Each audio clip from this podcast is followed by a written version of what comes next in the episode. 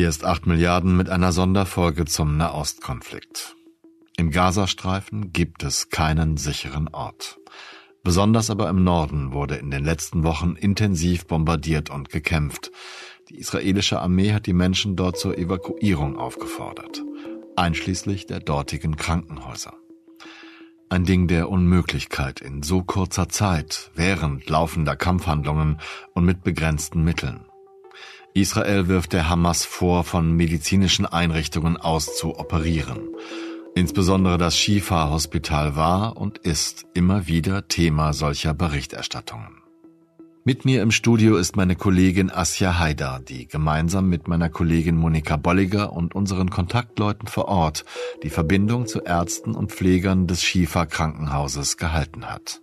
Als wir vor etwa einer Woche mit den Menschen in Shifa sprachen, befanden sich nach UNO-Angaben noch etwa 650 Patienten in dem Krankenhaus.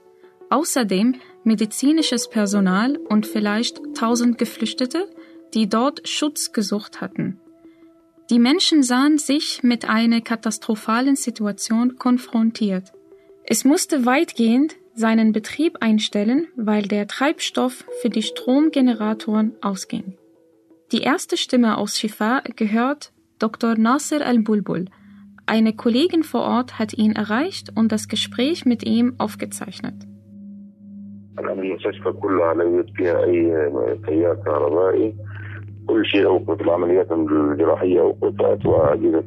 Das gesamte Krankenhaus hat jetzt keinen Strom mehr. Alle Operationen wurden abgesagt. Dialysegeräte funktionieren nicht mehr und die Inkubationsstation befindet sich jetzt in einer sehr kritischen Situation. Ein Kind ist aufgrund des Mangels an Sauerstoff, Wasser und Wärme gestorben. Die Intensivstation ist ebenfalls geschlossen und die Patienten befinden sich in einer kritischen Lage. Wir leben nicht mehr in einem medizinischen Komplex. Es gibt kein Wasser, keinen Strom und das Mindeste an Lebensgrundlagen ist hier nicht vorhanden. Wir können nicht landesweit telefonieren und kommunizieren. Nur ein paar internationale Gespräche, auch kein Internet. Leichen liegen vor dem Shifa-Hospital, vor der Notaufnahme, weil das Hospital belagert wird und jede Bewegung unterbunden wird. Wenn wir jetzt Verletzte bekommen, können wir sie nicht behandeln und sie könnten vor unseren Augen sterben, weil die Operationseinheit wegen des Stromausfalls nicht funktioniert.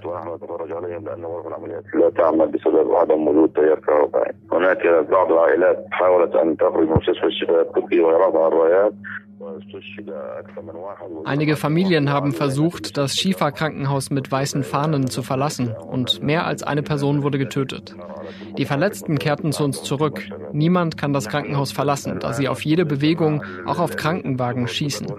Wir können die schweren Bombardierungen hören. Die Panzer sind zwar etwa 500 Meter entfernt, aber überall gibt es schweren Beschuss. Auch die Intensivstation wurde bombardiert. Nicht nur das Gebäude, sondern auch Patienten und Verletzte wurden durch den schweren Beschuss getroffen. Egal wie wir es ausdrücken, es ist unbeschreiblich.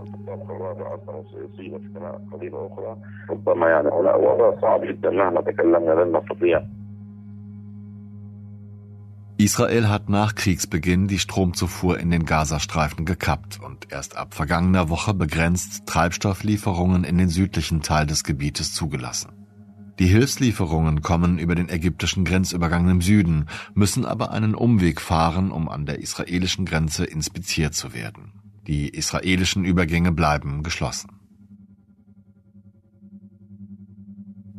Israel hat nach dem Sturm auf das Krankenhaus Waffen gefunden und schließlich auch ein umfassendes Tunnelsystem unter dem Krankenhaus, das höchstwahrscheinlich von der Hamas genutzt wurde.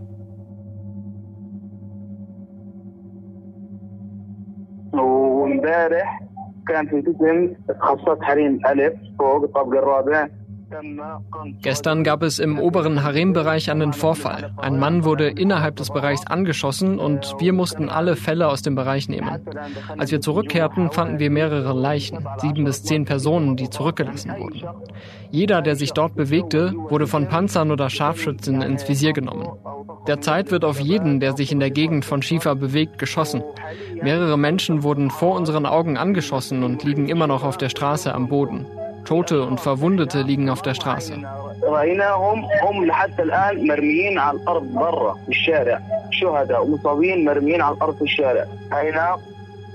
Das ist Abdel Salam Barakat.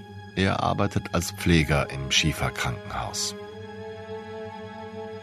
لا يوجد مياه لا يوجد كهرباء حتى لقمة العيش لا تتوفر قليلا جدا يعني الناس وضع صعب جدا جدا صار طيب يعني أين أين نتعامل مع المرضى نتعامل مع المرضى كشافات الجوالات Es gibt keinen Strom oder Wasser innerhalb der Abteilung und selbst die Bereitstellung lebenserhaltender Maßnahmen ist sehr schwierig geworden. Wir untersuchen Patienten mit mobilen Geräten. Wir behandeln sie im Schein der Taschenlampe eines Handys. Die Situation ist schwierig. Der Sauerstoff eines Patienten fiel unter 90 Prozent und dann verstarb er in Gottes Barmherzigkeit. Das Hauptsauerstoffzentrum im Al-Shifa in der Verbrennungsabteilung wurde bombardiert. Ich bin Teil des medizinischen Personals. Seit 37 Tagen habe ich meine Familie nicht mehr gesehen. Kontakt gab es nur über das Internet, aber als sie die Geburtsstation angegriffen haben, wurde die Leitung endgültig durchtrennt.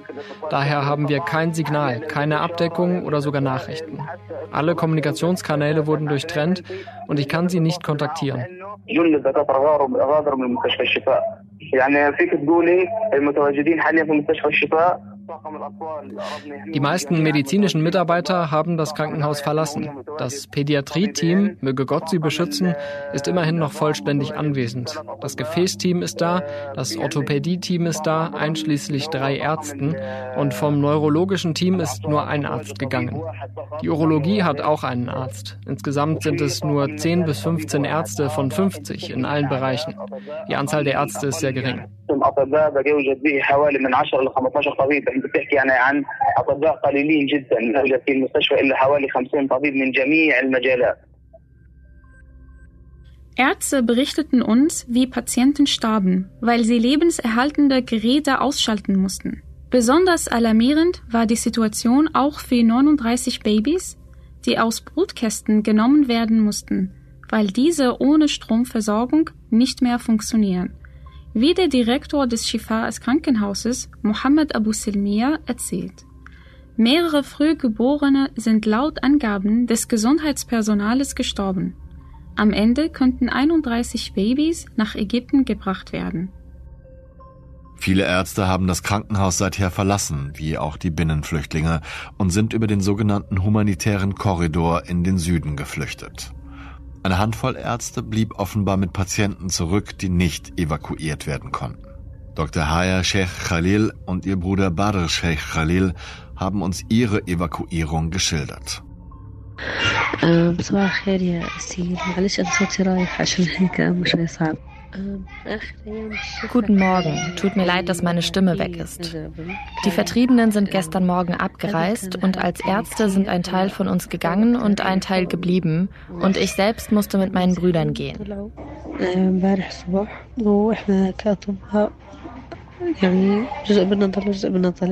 Ich und mehrere Ärzte mussten die Praxis verlassen und die Situation war völlig unerträglich. Die Bombenangriffe waren überall, sogar auf dem Platz hinter dem Krankenhaus.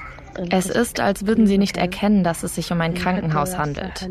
Die Israelis bombardieren es, als wäre das die normalste Sache der Welt. Ein Krankenhaus voller Patienten.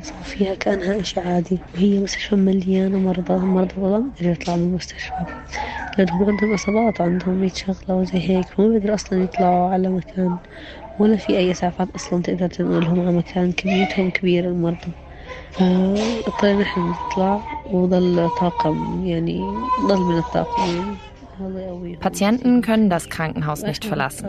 Die Patienten haben Verletzungen und alle möglichen Schwierigkeiten und ohnehin dürfen sie nirgends hingehen. Und es gab keine Krankenwagen, die sie hätten transportieren können, weil sie so viele waren.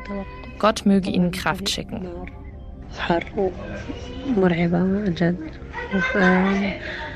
الجنود كتير في هذاك المكان اليوم بالليل بشوف الأخبار بلاقي إنهم مزودين القصف على الشفاء على بوابة الشفاء وجوا ساحات الشفاء يعني مباني انت مش متخيلة الشفاء انت مش متخيلة ليش الشفاء مليانة مرضى Der Weg war sehr anstrengend. Wir gingen etwas mehr als drei Stunden, ohne stehen zu bleiben. Und es war heiß und furchteinflößend und es gab viele Soldaten. Heute Nacht sah ich in den Nachrichten, dass sie die Bombardierungen auf das Schiefer intensiviert haben. Und ich muss an die Patienten denken, wenn wir sehen, dass die Dächer einbrechen. Die fallen doch auf die Kranken.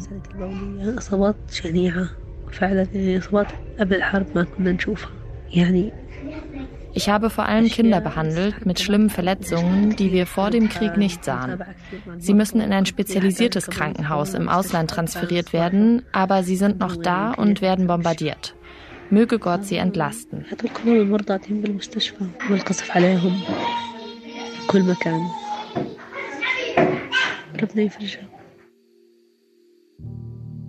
بالآخر المستشفى لم ترغم أي طبيب أنه يضل بالمستشفى فكان القرار قرار شخصي لكل طبيب. ساعتها صار بعدين قصف جدا مباشر ل برضه صاروخ سنانة ل Das Krankenhaus zwang keinen Arzt zu bleiben. Es war eine persönliche Entscheidung für jeden Arzt, ob er blieb. Zu dieser Zeit gab es einen direkten Drohnenangriff auf die Entbindungsstation und das war der größte direkte Angriff auf das Krankenhaus bis zu diesem Zeitpunkt. Als wir hörten und sahen, dass die Leute anfingen zu gehen, beschlossen wir mit ihnen zu gehen, mit den Tausenden von Menschen, die abreisten. Natürlich gab es keine Transportmittel, also mussten wir zu Fuß gehen, alle auf demselben Weg. Man konnte nicht die Straße verlassen, auf der man ging. Die Orte, die wir durchquerten, waren alle zerstört. Alle Gebäude waren komplett zerstört. Es lagen Tote auf den Straßen neben uns, während wir liefen. Da war ein Gemetzel zu sehen und auch Leichen von Tieren wie Katzen, Eseln oder Pferden.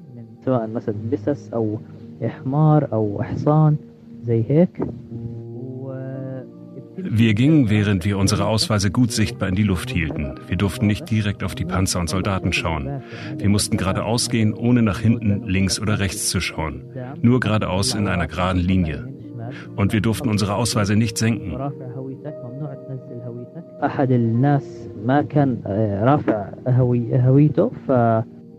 Einer der Leute hielt seinen Ausweis nicht hoch, also wurden wir alle angehalten und sie brachten ihn herein und inspizierten ihn. Wir wissen nicht, was mit ihm passiert ist, ob er ins Gefängnis kam oder zurückgeschickt wurde oder ob sie ihn getötet haben. Wir wissen nichts über ihn. Nachdem wir diesen Kontrollpunkt passiert hatten, durften wir unsere Ausweise senken. Dann mussten wir eine lange Strecke gehen, vielleicht 20 Kilometer, bis wir an einen Punkt kamen, wo es Autos und Transportmittel gab. Dann konnten wir dorthin gehen, wo wir wollten.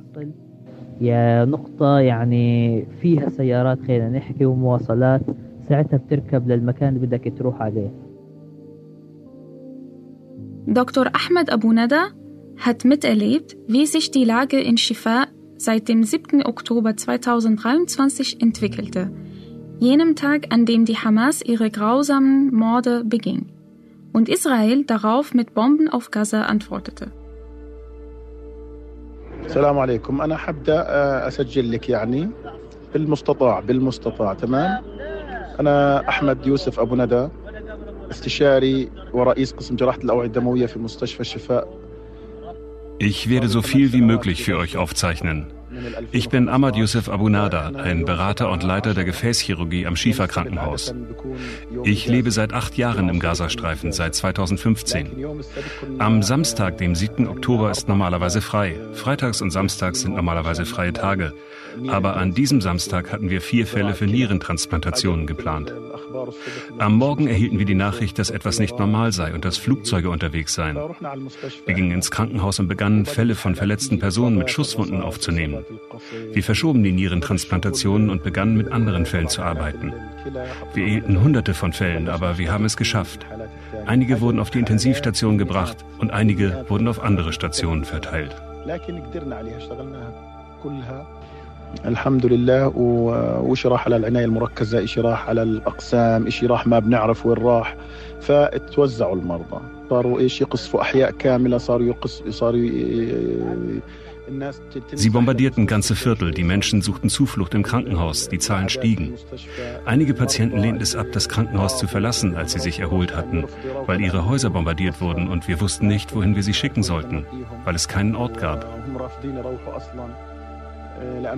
Die Zahl der Menschen im Krankenhaus stieg und die Arbeitsbelastung nahm von Tag zu Tag zu, bis zu dem Punkt, an dem wir nicht so arbeiten konnten, wie wir sollten. Gefäßchirurgische Eingriffe erfordern Zeit und Konzentration. Wir begannen schreckliche Entscheidungen zu treffen, wen wir retten sollten und wer sterben sollte. Kannst du dir die schwierige Situation vorstellen, zehn Patienten zu haben und nur zwei oder drei retten zu können und den Rest sterben zu lassen oder Amputationen an den Beinen vorzunehmen? Dieses Gefühl hat uns alle innerlich zerstört.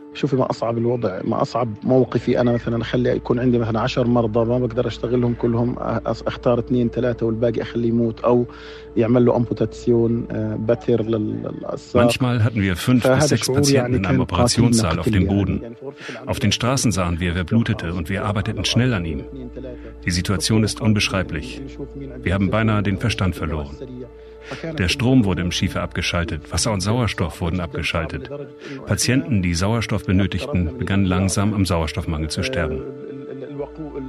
Sie sollten kein Krankenhaus ins Visier nehmen oder wenn Sie Verdacht gegen das Krankenhaus haben, sollten Sie zuerst alle Patienten und das medizinische Personal auf eine einfache, menschliche und transparente Weise evakuieren. لازم يعملوا ايفاكوير للمرضى والطواقم الطبيه بطريقه واضحه بطريقه سهله بطريقه انسانيه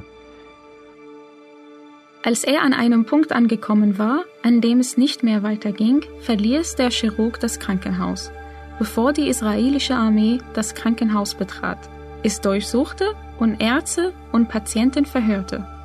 Er ging mit Hilfe der deutschen Botschaft in den Süden und verließ von dort aus den Gazastreifen. Seinen eigenen Worten zufolge ließ er dabei viel Schmerz und Tragödien hinter sich.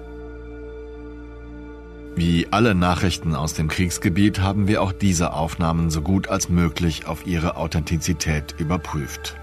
Ebenso richtig ist, dass wir das Erzählte, die Eindrücke dieser Menschen nicht überprüfen können. Wir waren nicht dabei.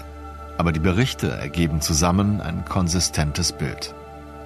Das war 8 Milliarden, der Auslandspodcast des Spiegel mit einer Sonderfolge zum Nahostkonflikt, in der Ärzte und Angestellte des Schiefer Krankenhauses ihre Erlebnisse schilderten.